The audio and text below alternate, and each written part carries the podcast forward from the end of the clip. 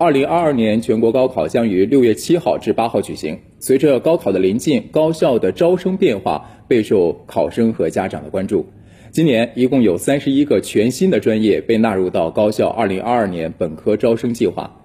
那么这些专业有什么样的特点？都涉及哪些高校呢？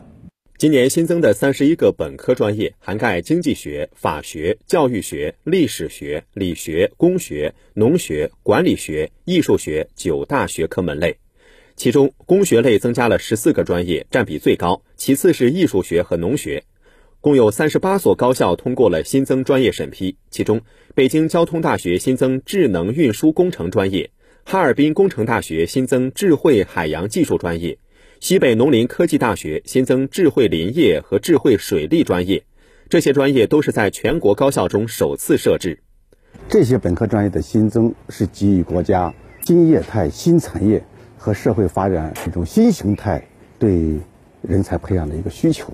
从我们学校来讲，这都是现代农业与信息技术以及与管理学相融合的一个新专业，是我们大学里面要发挥自身的农林学科的特色优势，来培养面向未来农业和经济社会发展的紧缺人才。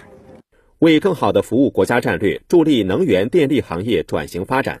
中国矿业大学、中国石油大学等高校新增了碳储工程与科学专业，华北电力大学新增了全国首个氢能科学与工程专业。此外，不少高校还增设了一批与经济社会发展产生的新兴职业对应的专业，比如内蒙古大学新增了慈善管理专业等。